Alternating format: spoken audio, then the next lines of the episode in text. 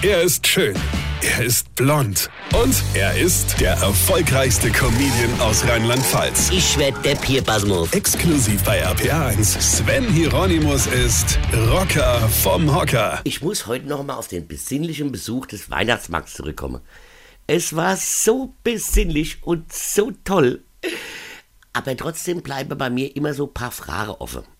Die erste Frage. Warum? Warum steht da mitte drin ein Kinderkarussell mit Hubschrauber, Flugzeuge, Feuerwehrautos, Motorräder und so weiter und so fort? Entschuldigung, was hat das mit Weihnachten zu tun? Ich meine, gut, ich bin jetzt selber sicherlich kein Bibelgelehrter, aber soweit ich mich erinnern kann, gab es in Bethlehem bei der Geburt vom Inri, also vom Jesus Christus, äh, da war kein Kinderkarussell. Oder haben die heiligen drei Könige aus dem Morgenland statt Weihrauch und Myrrhe Kettekarussell mitgeschleppt? Ich habe keine Ahnung, aber sowas stand nie in der Weihnachtsgeschichte, die ich immer vorlesen musste.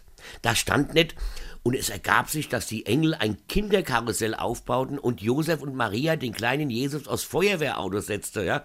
Und siehe da, wie Jesus so auf dem Feuerwehrauto seine Runden drehte, wurde ihm klar, ich muss den Weltenbrand löschen und ich glaube, ich bin Gottes Sohn oder ist mir vom Karussellfahren einfach nur so schlecht, dass ich schon Halluzinationen habe.